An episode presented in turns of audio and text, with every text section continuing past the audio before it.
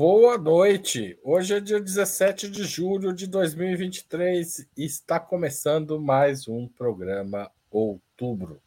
Sexta-feira passada, o ministro do Supremo Tribunal Federal, Alexandre de Moraes, foi hostilizado por brasileiros no Aeroporto Internacional de Roma.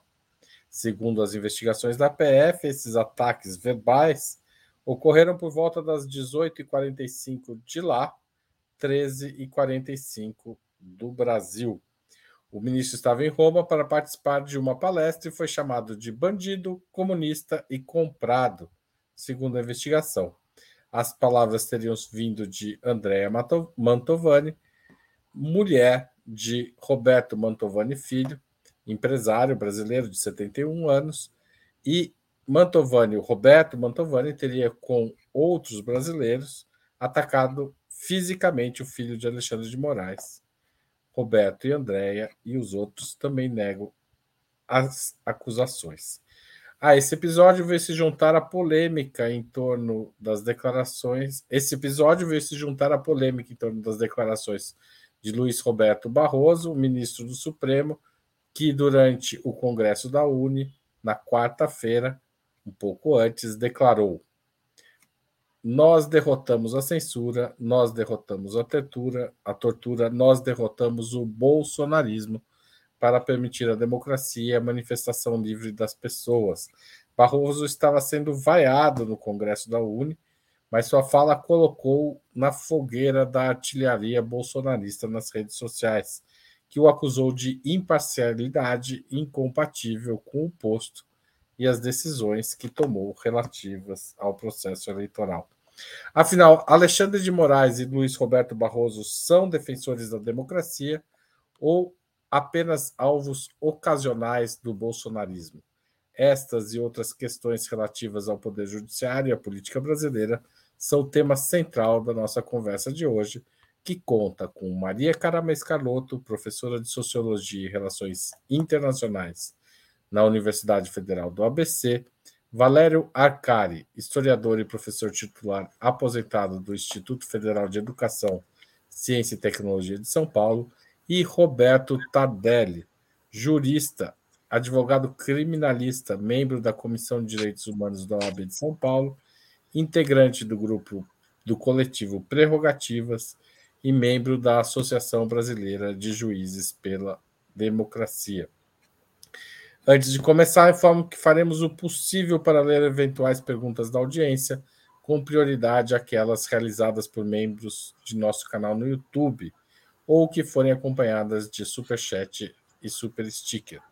Obrigado a todos vocês e antes de começar dessa vez, aproveitando a presença de um ex-procurador e hoje advogado, Roberto Tardelli, eu questiono. As agressões contra, contra Alexandre de Moraes e seu filho foram ocorreram em Roma, mas o governo brasileiro está solicitando imagens, gravações, etc., o que for possível, para analisá-las aqui. Esses brasileiros podem ser acusados e julgados no Brasil pela agressão que fizeram? Obrigado. Boa noite. Boa noite a todos, boa noite aos nossos internautas. Uma pequena correção só na minha apresentação, aliás, duas. Eu sou membro da Associação Brasileira dos Juristas para a Democracia, não dos Juízes para a Democracia. Claro, foi um erro de desculpa. Tá, e quando vocês dizem jurista, eu sou jurista raiz, aquele que paga juro, tá? Né? Eu sou um jurista raiz ferrenho. Postas estas, estas, essas premissas, eu vou dizer para você o seguinte: a questão é qual crime pelo qual eles serão investigados eventualmente. Se foi apenas crime contra a honra cometido contra um funcionário público, porque é o, é o status do, do, do, nosso ministro, a coisa não vai, não vai, não irá para frente, porque não, não tem gravidade para isso. Agora, e é a preocupação que todos temos, né? Isso está ligado ao 8 de, ao 8 de janeiro? Isso está ligado às várias manifestações golpistas que nós tivemos.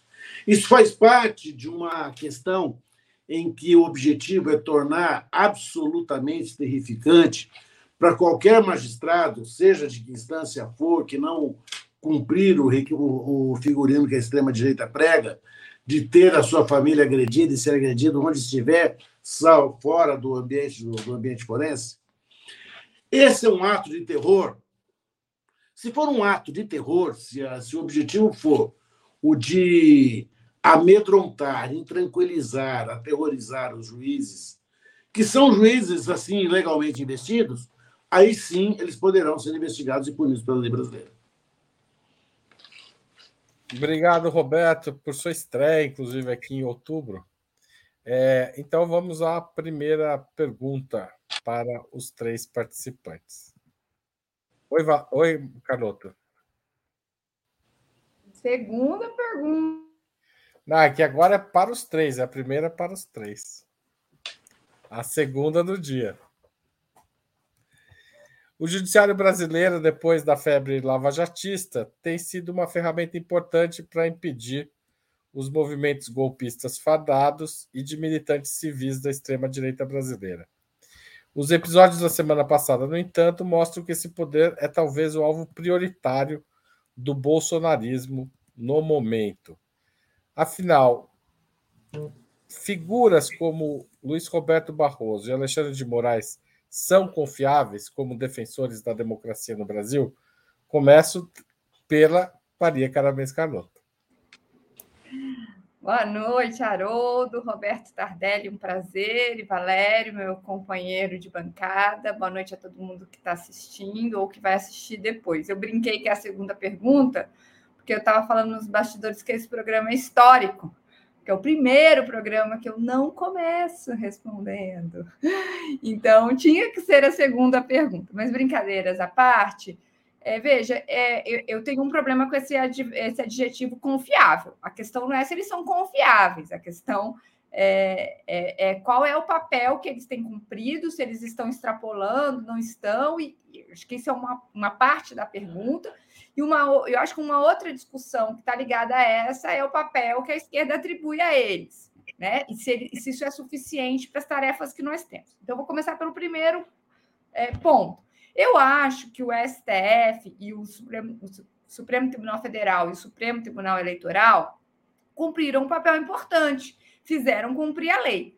Acho que grande parte das críticas ao Barroso advém, é, do, do, e mesmo do Alexandre de Moraes, mas particularmente do Barroso, Barroso, advém de um movimento que eu reputo de normalização do, do bolsonarismo extremista. Né? É, mas isso a gente vai discutir para frente. Eu acho que eles cumpriram um papel importante.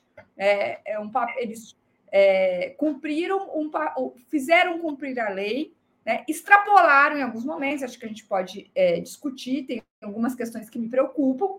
É, mas acho que no, na, no, processo eleitoral, especificamente, vamos ver, né, é, de 2022, eles cumpriram um papel importante. Em 2018, a meu ver, eles não cumpriram um papel importante, né? Porque contra é, a decisão da ONU, eles, né, ou seja, uma na verdade não uma decisão, né, uma recomendação para o bem do processo eleitoral que o Lula pudesse concorrer, isso não foi feito, né? É, e tinha jurisprudência, uma ambivalência na jurisprudência, eles poderiam ter tomado uma série de decisões de conceder a ele o direito de concorrer, se ele seria investido ou não, seria uma outra discussão.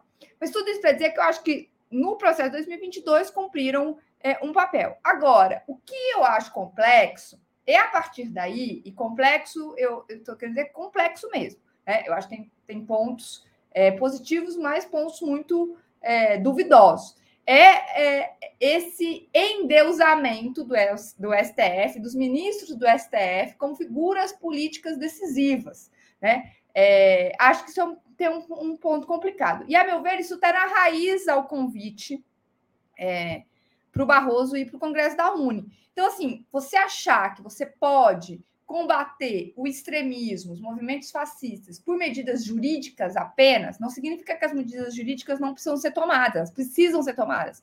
Eles tensionam a lei, eles tensionam a institucionalidade e precisa pôr limites nisso. Até acho que o Brasil está cumprindo um papel interessante é, no mundo. Aí quero ouvir o Tardelli para, né, assim, no sentido de fazer cumprir a lei, né, no, é, no, no e pôr limites a esses grupos. Agora, isso é suficiente para derrotar politicamente o extremismo? Não.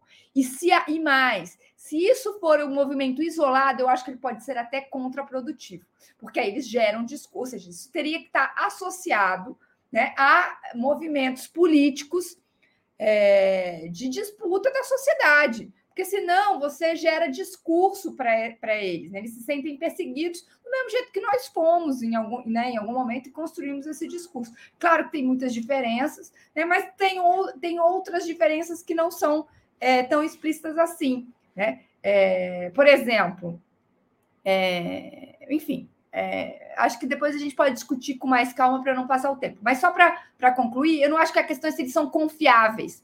É, a questão não é se eles são confiáveis ou não. A questão é qual é o papel concreto, com base né, no, no, que nós já temos. Confiável é uma, uma avaliação de caráter, né? Não, não tenho capacidade nem interesse de fazer isso. Mas do, com base no que nós tivemos, eu acho que a gente pode concluir que eles cumpriram um papel, porém, para a disputa que nós temos que fazer, isso é totalmente insuficiente. E mais, depender só disso isoladamente é contraprodutivo. Obrigado, Carloto. Passo a palavra para Valéria Arcádia. Muito bem, boa noite. Boa noite, Haroldo. Boa noite, Maria Carlotto. E bem-vindo, Roberto Tardelli, às nossas sessões outubrianas. Muito bem, três notas breves. Primeira, é, se eles são confiáveis.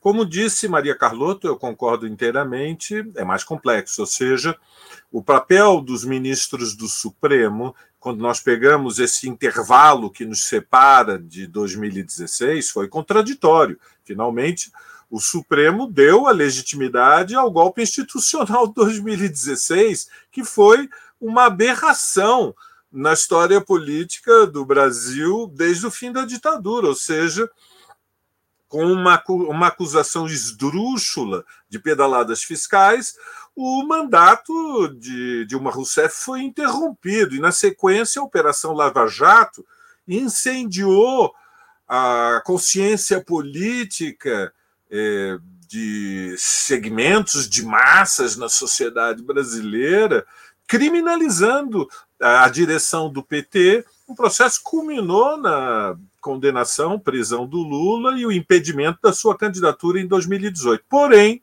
e é fundamental este porém, é verdade que, durante quatro anos do mandato de Bolsonaro, o Supremo cumpriu um papel de contenção do que eram as sistemáticas ameaças golpistas, ou seja, Bolsonaro é, não foi uma, um mandato é, como todos aqueles que o antecederam desde o fim da ditadura, ao contrário, era uma coalizão de extrema-direita liderada por uma corrente neofascista com um projeto bonapartista, um projeto golpista, um projeto subversão do regime e suspensão das liberdades democráticas, e, e nessa dimensão houve um, um, um papel político importante, ou seja, creio que o povo tem uma, temos uma dívida com os ministros que cumpriram este papel de contenção, e em especial garantindo a lisura do processo eleitoral do ano passado,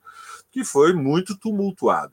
Bom, na segunda nota, não há é, é, como é, diminuir o impacto do que aconteceu em Roma, ou seja, é, a intimidação de um ministro do Supremo, Alexandre de Moraes, o constrangimento, o escracho, o cancelamento, se isto é feito contra um ministro do Supremo Tribunal Federal, pode ser feito contra qualquer um de nós. Qualquer um de nós está ameaçado de eh, ser perseguido por grupos fascistoides em espaços públicos, o que é completamente intolerável e deve ser punido de forma implacável, ou seja, não pode ficar impune eh, o que aconteceu no aeroporto de Roma. Obrigado, Valério. Roberto Tabelli. Ah, pera um pouquinho que o seu som eu tive que desligar, porque estava dando. É... Pronto. Pronto. Olha, eu fico aqui pensando, talvez eu não. Acho que a questão está. Não sei se ela está colocada com precisão, mas não é. A preocupação não está em saber se o ministro é ou não é confiável. Acho que essa não é a questão. A questão é saber o seguinte: porque se a gente coloca isso, a gente coloca no ombro, dos ombros dos ministros, a garantia do sistema democrático, que me parece muito arriscado e profundamente injusto com eles. É, é muito mais complexo do que isso, do, do, do, que isso, como já disseram a Maria Carlota e o Valério. É. A questão está é, na num histórico de, de, de tentativas golpistas que a gente vem assistindo. Começou com a Dilma, a Dilma, o impeachment da Dilma foi muito curioso, porque ela não foi sequer processada pelo crime de responsabilidade, única causa suficiente para o impeachment. Ou seja, houve o reconhecimento de que ela não praticou o crime de responsabilidade. Ou seja, o golpe, ele é. Você não precisa de um VAR para ver o golpe ou não. Ele é previamente demonstrado. Né? A partir daí, foram várias as situações, várias as situações. Nós tivemos o ministro Gilmar Mendes cancelado, humilhado e atacado em Lisboa. Nós tivemos a casa do ministro Alexandre de Moraes alvo de ataque aqui em São Paulo. É. Nós tivemos essa agora do Alexandre de Moraes lá em Roma e outras situações. Há um, um, uma forma, e aí eu queria tomar muito cuidado para usar uma expressão. O Supremo Tribunal Federal demorou para anular o processo do Lula. E essa demora confundiu o jurisdicionado no momento em que o Supremo foi eviscerado. Quando nós criamos a TV Justiça, e todo dia eu ajoelho no grão de milho, porque eu defendi ardorosamente a criação da TV Justiça, algo de que eu me arrependo amargamente, né? O que aconteceu foi que o, o Supremo Tribunal Federal virou um programa de auditório. Havia o ministro queridinho, havia o ministro não queridinho, havia o ministro simpático, a ministra bacana, certo? E isso causou uma confusão e, e, vulgarizou o Supremo Tribunal Federal, que, de uma certa forma, passou a ser atacado por causa disso. Tivemos aqui, eu não sei agora, não me lembro se era 30 ou 50 ficando na porta do Supremo lá, era 30 ou 50, agora não me lembro. Lembra, lembra daquilo? De 30 bolsonaristas lá na, na porta do Supremo, xingando o Supremo o tempo todo. Sim. O slogan, o Supremo é o povo. Né? Nesses quatro segundos, eu só quero dizer o seguinte: a questão é maior. E o Supremo está no centro, sim, da preservação democrática. Mas ele não é o único, o único agente responsável por isso. Obrigado, Roberto. Vamos agora para a segunda questão. É possível, na atual conjuntura, contar com, a justiça como um pilar da democracia no país e, simultaneamente, evitar que ela se torne um poder plutocrático pairando sobre o Congresso Executivo? Ou seja, é, essa pressão que o Supremo está sofrendo, a defesa do Supremo e dos, dos, dos ministros não pode acabar transformando o Supremo numa espécie de é, alvo inatacável, algo que não pode ser nunca questionado, e isso trazer problemas futuros. É, começo pelo Valério Arcari.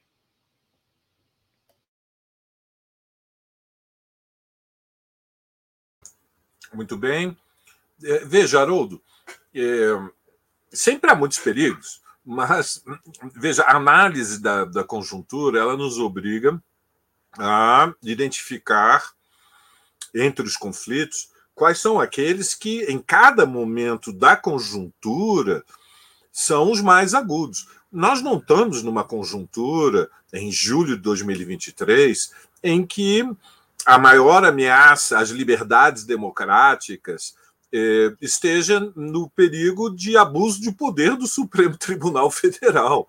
Nós estamos numa conjuntura no Brasil em que a maior ameaça continua sendo o fato de que a sociedade brasileira, é, a nação está fraturada. Um terço da sociedade apoia a extrema-direita, e nessa é, audiência, a corrente mais poderosa ela tem um impulso neofascista e, e é, embora tenha se relocalizado, não há um perigo imediato, não há perigo real imediato de uma segunda tentativa de insurreição golpista, como foi o 8 de janeiro, mas isso não significa que a estratégia da extrema-direita não seja voltar ao poder.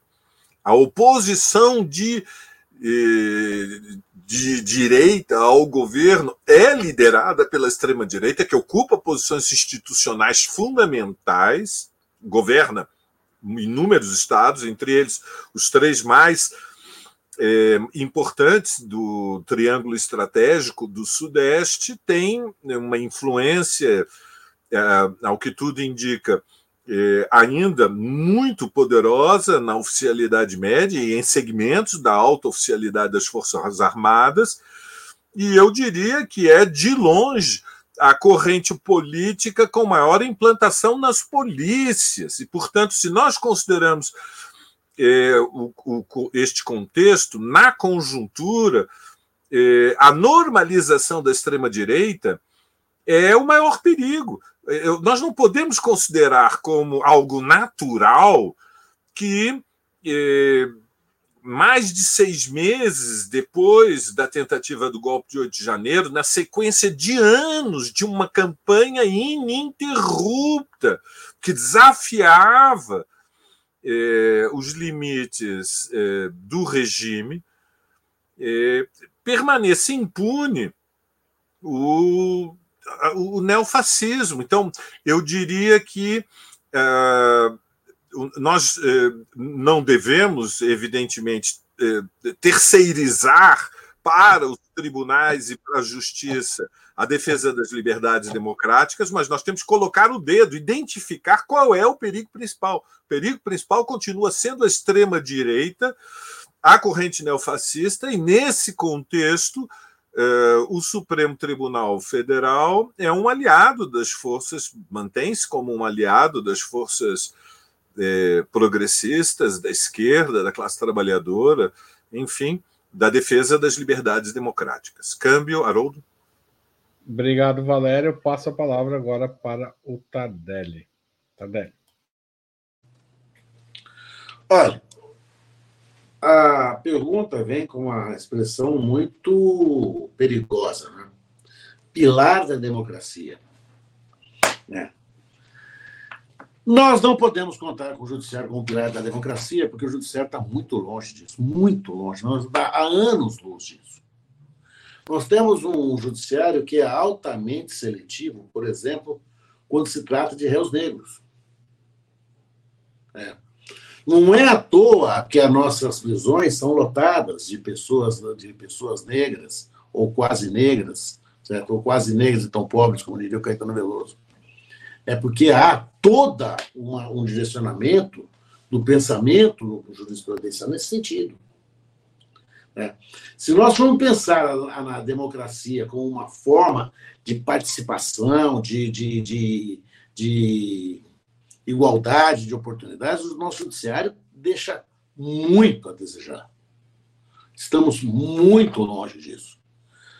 É muito frustrante, eu digo isso como advogado criminalista que sou, você, a gente assistir a julgamentos que a gente percebe que o viés racial ele é determinante, sim.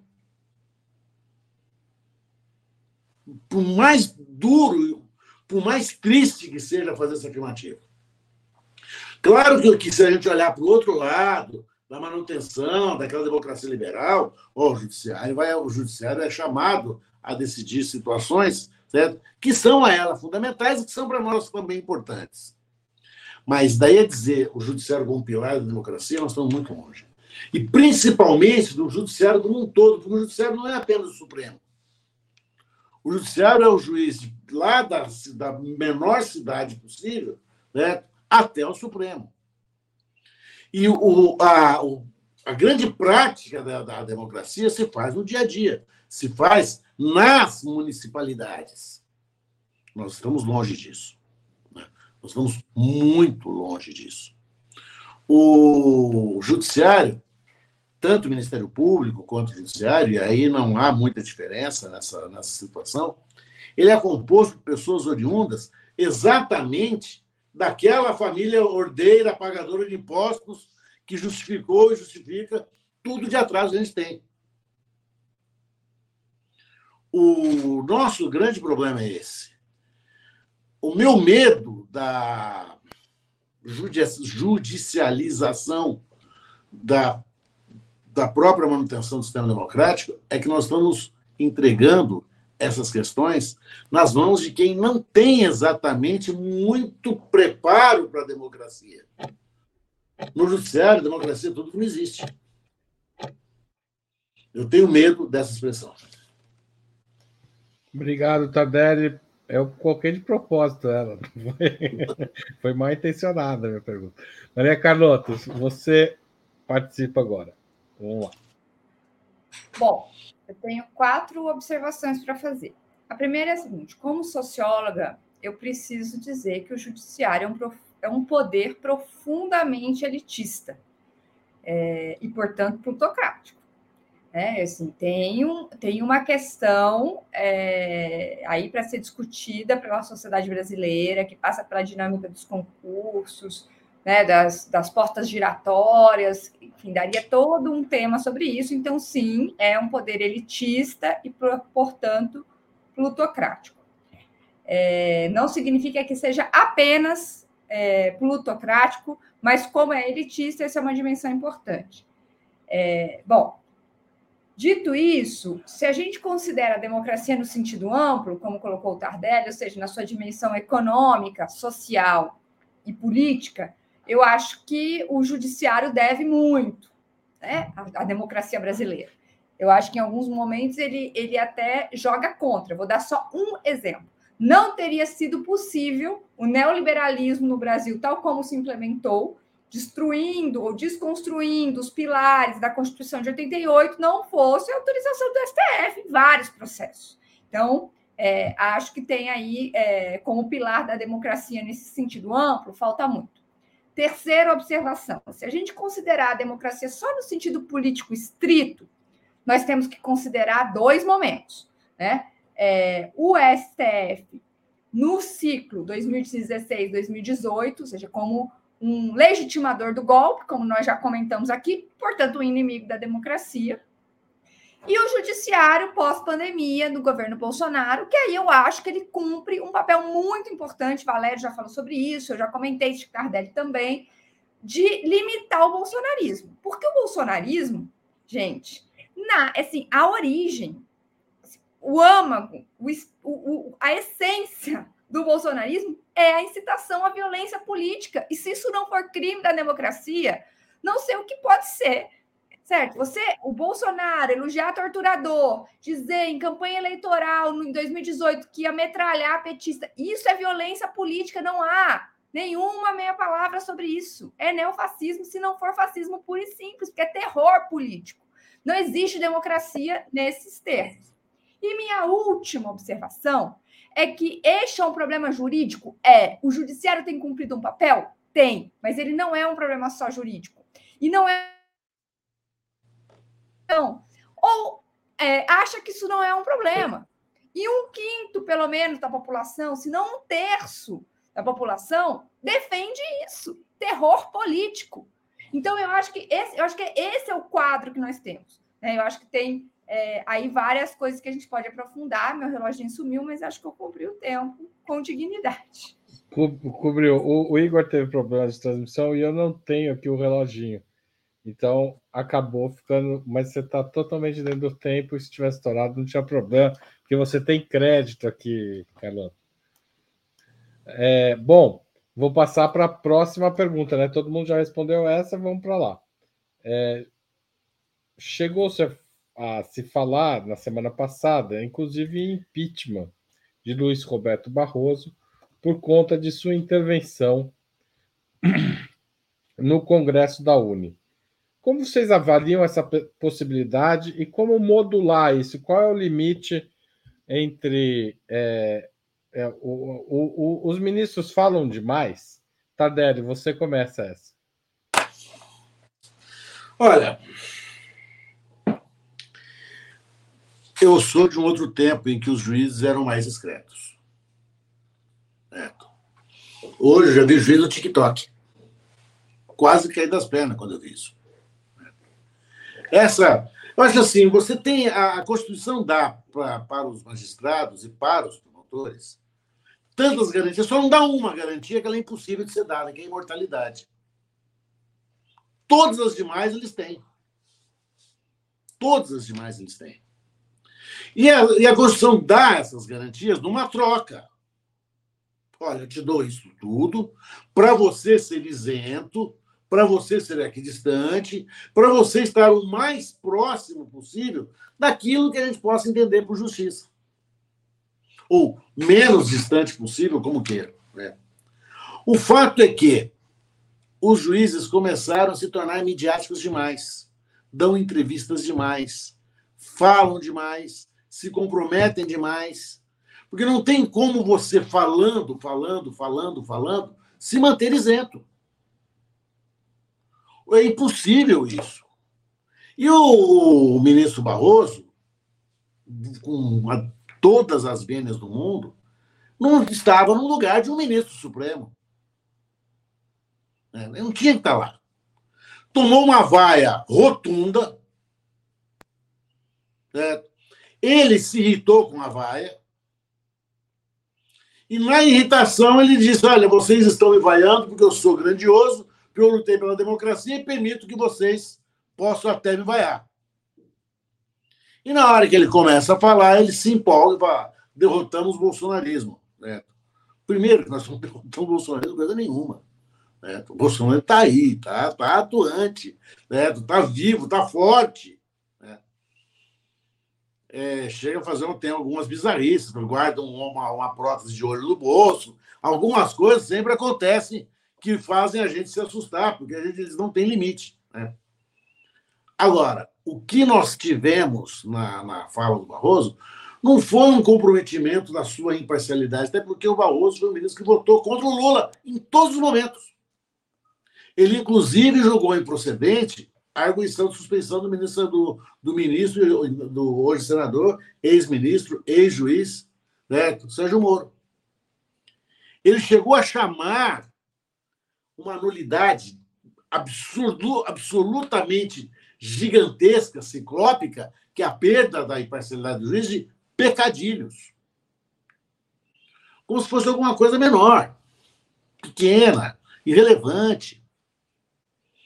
Aquele cambalacho gigantesco, certo? Que a, que a Operação Spoofing acabou ou está fazendo até hoje, né? Demonstrando nos deu um, um judiciário falastrão. O peixe morre pela boca. Isso é um ditado que minha avó falava isso, ó. Eu tinha cabelo e minha calça era 38 quando ela falava isso. Então, resumindo, Tadeu, se eu não errei, você acha que não cabe impeachment, mas que o Barroso falou demais, sim. Sim, exatamente. Antes de passar a palavra para Carlota, eu vou pôr o trecho que o Barroso falou. Eu li um trecho do, da fala dele, mas eu vou pôr aqui no ar, porque senão o Igor me mata. Energia renovada pela concordância e pela discordância, porque essa é a democracia que nós conquistamos. Nós derrotamos a censura, nós derrotamos a tortura, nós derrotamos o bolsonarismo para permitir a democracia e a manifestação livre de todas as pessoas. Passo a palavra agora para Maria Caramês Carlotto. É sua agora. Olha, primeiro, eu vou confessar uma coisa. Até agora eu não entendi por que Barroso foi convidado. Porque, assim, não é nem no, no seguinte sentido, não é nem a questão de convidar um ministro, é porque é este ministro. Até agora eu não entendi. Então, dito isso, é, que eu realmente não entendi, tentei, gostaria de entender o convite a eles, já seria complicado para um ministro super, mas a ele, porque é ele, justamente pelas questões que o Tardelli colocou, que eu ia lembrar, votou contra o Lula até no processo final, tá? Mas dito isso, eu acho que isso aí, a, a, esse episódio todo, é uma comédia de erros não devia ter sido convidado, convidado não devia ter aceitado, aceitado não devia ter feito discurso, não devia ter sido vaiado, vaiado não devia ter se empolgado, entendeu? Então, assim, é uma, um conjunto de erros, a meu ver, que resultou nisso. Isso é a primeira. Segundo, acho que ao dizer derrotou o bolsonarismo, ele foi profundamente impreciso. Como derrotou o bolsonarismo? Não, derrotou o candidato do bolsonarismo na eleição. E ainda assim não foi ele, certo? Foi uma é, militância heróica né, que pôde atuar com, porque realmente foram garantidas condições. Mas ele não estava cumprindo um papel político como ele se arrogou ali. Ele estava cumprindo a lei. Então, tem outro ponto em relação a isso. Acho que dizer é, derrotamos o bolsonarismo. E isso, eu acho que ele, como ele diz, né, estava querendo dizer o extremismo, e as pessoas dizeram, oh, meu Deus, isso é um absurdo. Eu acho que, porque né, o bolsonarismo é parte do jogo, veja, isso, isso é parte de um debate que nós temos. Existe bolsonarismo soft? Existe bolsonarismo democrático? Existe bolsonarismo é, na, na, naquele sentido que a Folha de São Paulo diz, poxa, se não tensionasse a democracia ia ser tão legal, porque era a maior oposição que teríamos.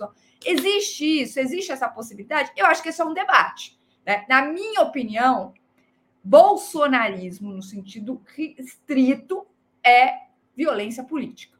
O Bolsonaro assim, é e esse é o sentido estrito e portanto é extremismo e portanto está fora dos limites da democracia. E dizer ao contrário é normalização. Certo, eles foram eleitos, ok, faz, nesse sentido puramente institucional, eles são parte do jogo.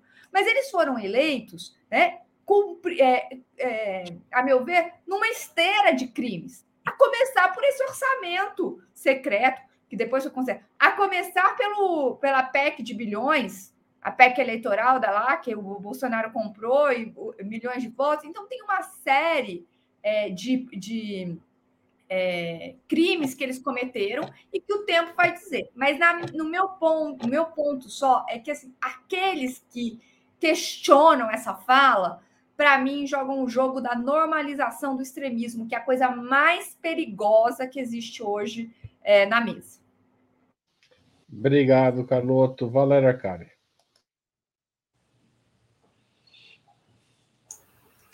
Olha, eu a minha sensibilidade diante deste tema é, é a seguinte: é, o, o, bolsonarismo é, lançou uma ofensiva reacionária para derrubar o Barroso do Supremo Tribunal Federal.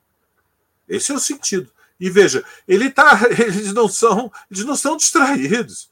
O impeachment de um ministro do Supremo Tribunal Federal passa por uma votação no Congresso Nacional e alguém em sã consciência, considera que está completamente descartada a possibilidade de que o bolsonarismo venha, em algum momento, no, nos próximo, no próximo período, digamos assim, a ter audiência numa maioria reacionária no Congresso Nacional e não pode se atrever a colocar em votação o impeachment de um ministro do Supremo? Alguém em sã consciência considera que essa hipótese não existe? É só uma agitação que não vai passar para ação? Então, eu creio que, diante desse episódio, a primeira coisa que nós temos que dizer é que o atrevimento dos bolsonaristas de dizer que, em represália ao discurso do Barroso, o alvo deles vai ser derrubar o Barroso do Supremo Tribunal Federal. Isto é indivisível da audácia, da ousadia, da provocação de três, quatro fascistas no aeroporto de Roma que avançaram sobre Alexandre de Moraes. E é nesse marco que nós estamos que, de, que, que equacionar. Se fazem isso com os ministros do Supremo, repito, o que não estão dispostos a fazer com os líderes dos movimentos sociais, dos movimentos de luta pela casa própria, do movimento pela reforma agrária, do movimento feminista, do movimento negro, do movimento estudantil. Então, então digamos, a nossa reação, em primeiro lugar, é condenar a ofensiva reacionária contra o Barroso. É defender o Barroso. Veja, é, isso não impede de, é, num outro contexto, nós é, avaliarmos em que medida os ministros do Supremo devem ser cautelosos em emitir opiniões políticas. Mas isso é em outro contexto. Não há abuso de poder no Supremo Tribunal Federal. O que existe é uma corrente fascista que identificou como inimigos os ministros do Supremo Tribunal Federal, porque tem medo que Bolsonaro seja preso. Este é o tema de fundo, meus amigos. Veja, há um julgamento do Bolsonaro no horizonte. Compreende, vamos compreender a gravidade disto? Um ex-presidente que pode ir para a prisão. Então, a extrema-direita está um por um atacando cada um dos ministros do Supremo Tribunal Federal, porque eles estão se preparando para desacatar a decisão fundamental, que é Bolsonaro preso e, no limite, é, a criminalização de todos os golpistas da, da semi-insurreição do 8 de janeiro. A mão não pode tremer numa hora como esta. É, Haroldo. Pode. Ah, terminou. Não, obrigado, Valério. É, antes da gente continuar, eu queria pedir a contribuição de todos vocês para a Ópera Mundi. Como vocês sabem, o nosso jornalismo é mantido essencialmente por aquelas pessoas que fazem assinatura em nosso site, em operamundi.com.br barra apoio, ou que são membros pagantes do nosso canal no YouTube. É só clicar em Seja Membro se você estiver assistindo nessa plataforma. Também você pode contribuir agora mesmo mandando um super chat ou um super sticker, lembrando que super chat a gente vai tentar pôr a pergunta no ar.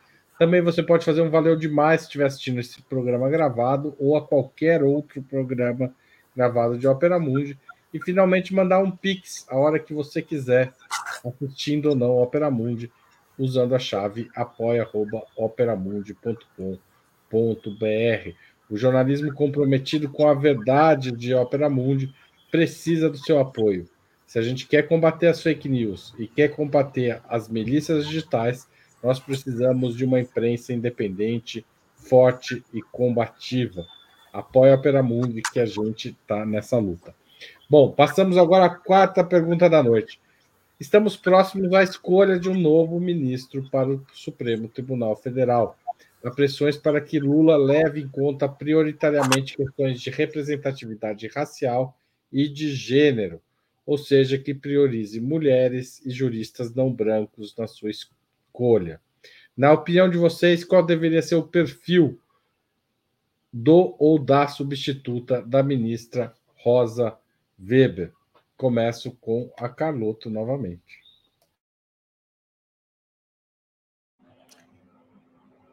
E eu de novo.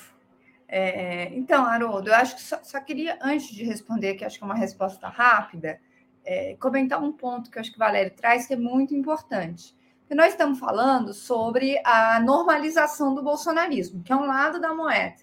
O outro lado é eles se vitimizarem né, como perseguidos. E, no fundo, o que eles estão defendendo, e isso é o, o lema né, da extrema-direita no mundo inteiro, é o direito de agredir. E o direito de agredir, é, né, a, a, liberdade de expressão como a liberdade de agressão, que é uma coisa que o Alexandre Moraes fala, e que os, as análises de discurso, né, os, o, a análise de conteúdo do, do que, da, da comunicação é, da extrema-direita mostra que é exatamente isso. É, inclusive, tem um, um, Eu já falei sobre isso. Assim, o, meu, o meu trabalho de pesquisa contemporânea é, passa por isso. É, o quanto existe uma associação entre masculinidade, que é diferente de masculino, feminino, é masculinidade, uma cultura masculina violenta e bolsonarismo. Né? E o quanto eles, eles, eles mobilizam isso é, para exercer violência política. E violência política é uma coisa muito grave é, como né, a raiz do fascismo, porque na violência política, num, num contexto de violência política, você não pode defender suas ideias, porque você está o tempo inteiro sob ameaça, sob medo, né? E tem vítimas. Né? Eu não disse isso na minha outra resposta, mas assim, já existe vítima desse processo, vítimas fatais. Né? Isso é muito sério, é gravíssimo. Então, eu acho que a gente tem que não pode deixar eles construírem um discurso de que eles são vítimas né? e de que é normal. Né? Você, um candidato a presidente da República, no seu discurso de encerramento de campanha, dizer que vai metralhar opositores, aliás, que vai mandá-los para a ponta da praia, né, que é no, no, sentido de uma associação direta com a morte política. Então, assim, se tem gente que ainda não que acha que está tudo bem, que a minha, minha liberdade de expressão, essas pessoas estão elas são cúmplices de crimes graves que acontecem né, no, no Brasil contemporâneo, que já aconteceram e continuam acontecendo. Então, eu acho que esse é um ponto bem importante. Né? A normalização tem como outra face a vitimização, né? como se eles fossem coitadinhos de perseguidos. Veja, eu vou voltar. A, a gente já discutiu isso aqui no outubro, e, eu vou, e a minha a opinião sobre isso é, é: tem um debate sobre perfil que é legítimo, né? mas eu acho que essa individualização é, das responsabilidades é, assim, então gente, é como se o Lula tivesse que escolher o perfil certo e todos os nossos problemas estariam resolvidos. Nós somos de uma reforma muito mais profunda, gente.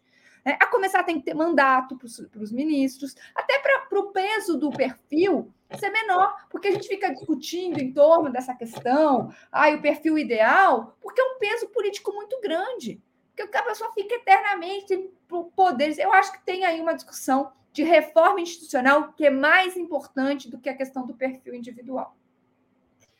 Tá certo, obrigado. É, Valéria Posso só concluir, Haroldo? Claro, você pode, você tem crédito. Não, não. Lembre disso sempre. Dito isso, dito isso, deixar uma única mulher no STF é uma vergonha. E não ter negro no STF é outra vergonha. Mas isso é parte de um problema muito maior. Obrigado. É, Valéria Cari. Bom, eu, eu, concordo em gênero, número e grau, e grau com a intervenção da, da Maria.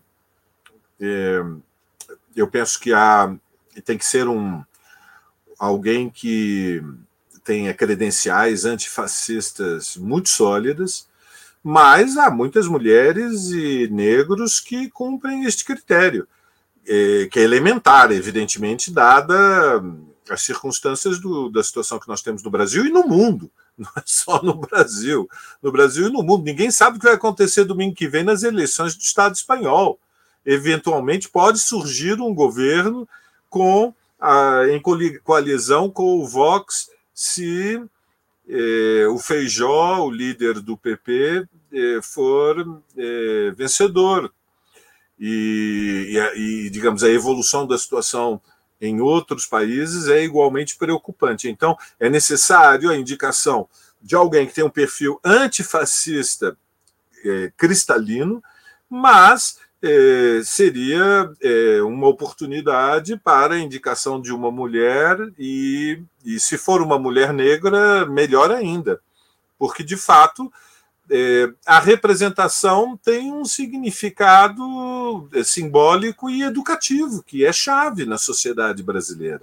Ou seja, é, é, é, é evidente que é, uma ministra negra no Supremo ela teria representaria muito para o movimento feminista e para o movimento negro e seria um ponto de apoio para que jovens mulheres, jovens negros se sentissem é, estimulados e representados, é, o, o, que cumpre um papel progressivo na sociedade brasileira, que é uma sociedade patriarcal, racista, homofóbica, onde é, as condições da opressão são especialmente agudas, como nós sabemos, mesmo em comparação com países vizinhos ao Brasil, como Uruguai, Argentina e Chile. Então, nesse contexto, eu creio que é possível sim uma lista de, de candidaturas legítimas de pessoas é, altamente qualificadas, preparadas tecnicamente para cumprir a função de ministros no, no Supremo e que venham é, de uma trajetória antifascista inequívoca, inabalável, oferecendo mais confiança né, de que as peripécias, as inquietações que, que nós eh, sofremos, eh, enfim, eh, que os nossos temores sejam um pouco diminuídos diante da gravidade da conjuntura. Haroldo. Obrigado, Valério. Tardelli.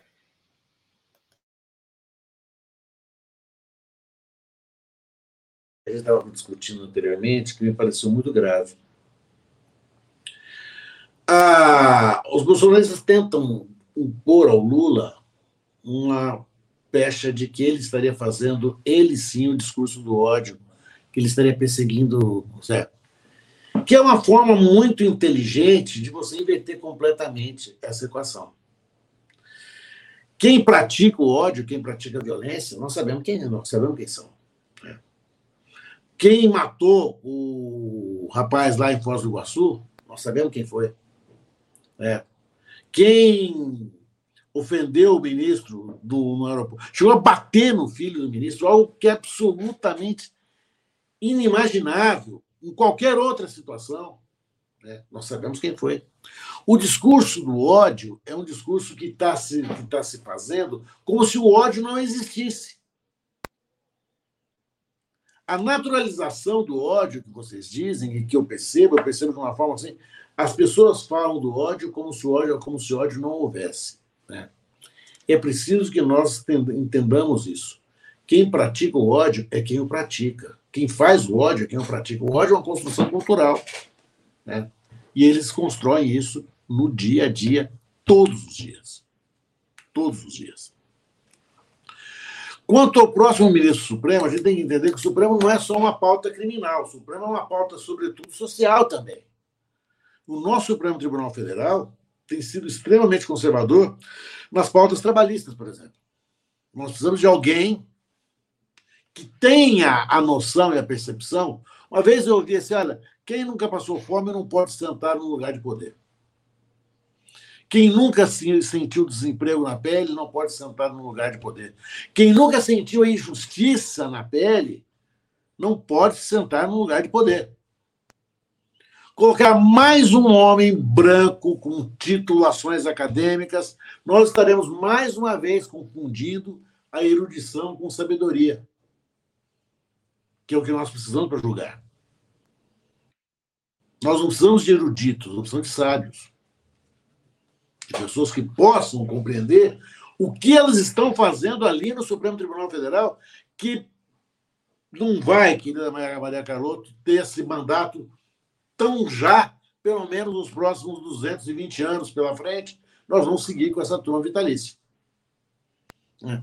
Então, é preciso nós tenhamos que, dentro dessa pauta, dentro dessa necessidade, nós temos que trazer alguém que seja de uma sociedade onde nós frequentemos. É impressionante a gente discutir. Olha, por que não? A, a discussão da, da, da mulher e da mulher negra, principalmente, me parece muito, muito, muito defasado. Isso, parece, isso a mim me pareceria natural. É agora o momento. Já foi o momento outras vezes, nós já perdemos esse momento, não podemos perdê-lo novamente. E eu acredito que o presidente Lula vai estar atento a isso. Precisará estar atento a isso. Certo? Para não fazer um Supremo Tribunal Federal pior ainda do que já é. Né? Eu só eu justifico pior ainda do que já é, nós temos, porque nós temos dois ministros que claramente são ministros do governo anterior. É, esses daí, ninguém fala da, da parcialidade deles, é impressionante. O, eu queria agradecer aqui o Ivo Miranda, que se tornou membro pagante do, do, de Opera Mundi e também fez um super chat de 10 reais. Obrigado, Ivo, pela colaboração.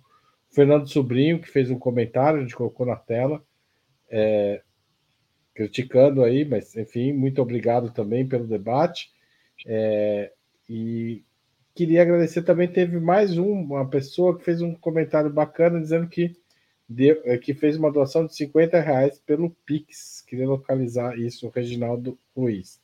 Obrigado, Reginaldo. Vocês colaboraram com o jornalismo de Ópera Mundi. Sou tremendamente grato, somos tremendamente gratos a vocês.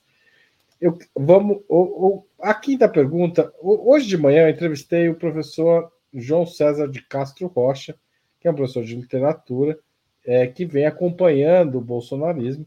E ele, uma das perguntas, ele foi muito incisivo ao lembrar que os golpistas, os atos golpistas de punição não são só os do 8 de janeiro, mas também os dia, do dia 12 de dezembro, quando teve um tumulto em Brasília e bolsonaristas chegaram a invadir a sede da Polícia Federal, e do dia 24 de janeiro, quando houve uma tentativa de explodir uma bomba no aeroporto de Brasília. É, o Supremo Tribunal Federal, na opinião de vocês, tem força hoje para conduzir um julgamento de militares e golpistas destes atos de dezembro e de janeiro? Se tem, está cumprindo adequadamente esse papel, nós vamos chegar ao ponto de julgar todos esses golpistas, de todos esses atos que o João César chama inclusive de terroristas? Começo pelo Tardelli dessa vez. Ah, eu entendo que sim. Eu entendo que sim. Né? O grande problema desse processo é que ele é um processo inédito pelo tamanho dele, o tamanho físico, realmente. Né? Eu não sei, nós temos, não sei quantos, ah, são, são centenas de denunciados. Se a gente considerar que cada denunciado tem direito a testemunha, cada, sabe, nós vamos chegar num processo ciclópico que nós nunca tivemos na história do Brasil. Então, essa é uma primeira experiência nossa, mas condições ideológicas, teóricas, políticas, eu não vejo por que não. Não vejo por que não. É, aliás, passou da hora. Né? Um dos grandes, um dos nossos grandes erros, e aquele filme 1985 nos mostra isso com clareza, foi nós não termos julgado os atos da ditadura. É, nós acabamos nos perdendo historicamente disso. Eu acredito que o, o, o Judiciário brasileiro está, sim, habilitado a fazê-lo. Só não fará, certo? eu não vejo mais assim aquela ausência de vontade, aquela passação de pano. Não, está todo mundo inteiramente convencido de que esse é o momento. E que o golpe não foi no dia 8 de janeiro tão somente, ele veio se, se, se preparando. Se aquele, se aquele caminhão explode no, no, no aeroporto, nós vamos ter uma tragédia sem tamanho. É. A, a, o, o, golpe se entende na, na hostilização dos magistrados, dos, dos, dos ministros supremos, e daqui a pouco eles vão começar a se sentir, eles podem começar a se sentir presos em cárcere privado em suas casas. Eu não posso, eu não posso sair, eu não posso ir no teatro, eu não posso ir no restaurante, eu não posso ir ao cinema, eu não posso andar na rua. Porque vai ter sempre uma, um, um, um bando de extremistas, um bando de gente absolutamente disposta a tudo. E, curiosamente, todos eles têm uma ligação com o partido do, do, do presidente, do ex-presidente da República. Ou ele foi candidato pelo PL, ou ele foi chefe de auxiliar adjunto do PL, Alguma coisa ele foi dentro do arcabouço da extrema-direita que está se formando nesse partido. Ou seja, a, a violência política está identificada, o, os atos ainda estão, se, ainda estão ocorrendo. Claro que o ministro Alexandre de Moraes não pode ser o juiz dele vítima da, do, do, da agressão sofrida. Né?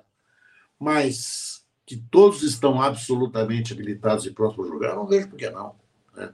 Não há nenhuma razão que os impeça para isso. Aquelas razões que no passado existiram, hoje não existem mais. Maria Carlota. Lógico que estão habilitados. Todos os processos, né? desde a ineligibilidade do Bolsonaro, que já foi julgado, são absolutamente legítimos mais ainda esses ligados é, aos golpes, ao, aos golpes, né, às sucessivas tentativas de golpe. Eu acho que é, qualquer coisa que vá contra isso faz o jogo dos bolsonaristas, né? é, e supor que é o, enfim, esse jogo de vitimização e de normalização, né? É o, é o ao se vitimizarem, eles, eles equalizam uma situação que, é, que ninguém defende violência política como eles. E aí, eu queria comentar, é, aproveitar este ponto para dizer o seguinte: alguém comentou aí, no, alguém disse nos comentários, né? É, que a política não descarta a violência. E a outra pessoa, não sei se foi a mesma, comentou: e cadê os opositores do bolsonarismo metralhados? Então, Acho que é, isso aí, a gente não pode ter muita dúvida sobre isso. Acho que é um ponto importante. Veja, o Marcelo Arruda, que o Tardelli citou, o Moa do Catendê, certo? O Bruno Pereira, o Dom Phillips, o Anderson Gomes e a Marielle Franco, esta última morta, assassinada com 13 tiros de submetralhadora. Certo? Se isso, se isso não é violência política, se isso é reflexo de violência política, o que é? Existe um ascenso do assassinato, da perseguição de lideranças políticas no Brasil. Isso é violência política. É você viver sob a cultura do medo, é ter medo de defender as suas ideias. É por isso que todo este debate sobre o que aconteceu no aeroporto de Coma, sobre o, a, a bomba no aeroporto de Brasília, sobre os atos do 8 de janeiro, são tão fundamentais esses temas são fundamentais, porque a gente não pode viver, é, ter medo de defender as suas ideias políticas. E aí eu pergunto: quem dos bolsonaristas né, vive sob medo? Medo do quê? Né? O tem algum bolsonarista agredido? Percebe? Então, assim, não há, não podemos equalizar o que não é equalizável. Certo? Não dá para igualar o inigualável. Né? Então, eu acho que esse é, e é, esse é o, é o movimento deles o tempo todo. E, e o, o Celso é muito bom nessa, nessa análise. A política não descarta a violência, mas a violência é profundamente regrada. Tem regras. Eu, aliás, a política moderna se funda no monopólio do uso legítimo da violência pelo Estado. Tem regras. Né? Não é, é esse vale tudo que eles defendem dos CACs, do armamento da população e tal. Então, eu acho que esse é o, é o contexto, o cenário a partir do qual toda essa discussão tem que é, se dar. Né? E a gente tem que ser é, militantes, mais do que. Né? E é, isso não é só um debate jurídico, embora seja jurídico também. Mas nós temos que fazer no judiciário e na política cotidiana da sociedade este processo de lembrar: não estamos falando de forças equânimes, equitativas, dois polos de um, que se. Né? Porque essa normalização é faz o jogo do fascismo. Obrigado, Carloto. Passo a palavra para Valério Arcari. Bom, essa é uma pergunta que tem sentido, eu diria, Haroldo, estratégico, ou seja, é, a tradição política brasileira nesse terreno não é favorável, ou seja, nós temos que ter os pés no chão e é, produzir uma análise considerando todas as variáveis, ou seja, a tradição política burguesa no Brasil é o acerto, é a negociação, é a concertação. É, veja, é, há, bolsonaristas, até anteontem, que vão entrar no governo de ampla frente liderado pelo Lula. É, Arthur Lira foi o presidente da Câmara que engavetou todos os pedidos de impeachment do Bolsonaro e foi reeleito em fevereiro deste ano com o apoio do PT para um novo mandato, dois anos. Então, vamos ter os pés no chão e a lucidez de compreender que no Brasil, ao contrário do que aconteceu na Argentina, é, ao final da ditadura, não houve, nós não conhecemos um processo de justiça de transição. Isso significa que permaneceu intacto o aparelho policial militar. E, a rigor, o aparelho político do bolsonarismo continua intacto. Então, duas notas breves. Primeiro, há dois perigos. Primeiro perigo, é que o julgamento seja restrito às centenas e centenas de ativistas fascistoides que participaram da da, do levante do dia 8 de janeiro, que, na sua maioria, vamos dizer as coisas como são, são os ativistas de base, são os cabos eleitorais, são, enfim, é, os soldados de uma força política que mantém preservada a identidade dos sargentos, capitães, tenentes, coronéis, majores, generais. E, e se for reduzida unicamente a estes eh, ativistas da, da base do, do, bolsonarismo, o processo permanece no fundamental eh, incompleto. E mesmo esses julgamentos, eu diria que são julgamentos políticos cujo desfecho é incerto.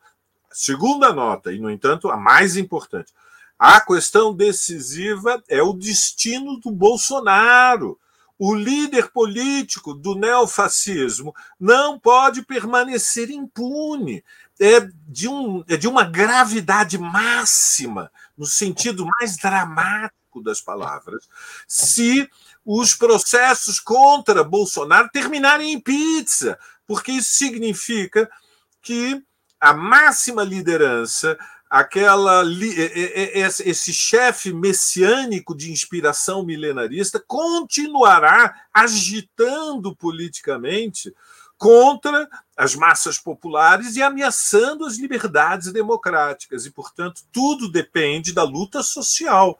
E eu não creio que o desenlace deste julgamento seja, neste momento, previsível. Haroldo. Obrigado, Valério. Obrigado, Tardelli. Obrigado, Carloto. E obrigado a você que acompanhou, assistiu, comentou, participou do nosso debate. Valeu e até a próxima semana. Boa noite a todos. Tchau, Maria. Tchau, Roberto. Tchau, Haroldo. Aquele abraço. Se cuidem. Tardelli, volte sempre. Outros outubros virão. Voltarei. Muito bem. Tchau.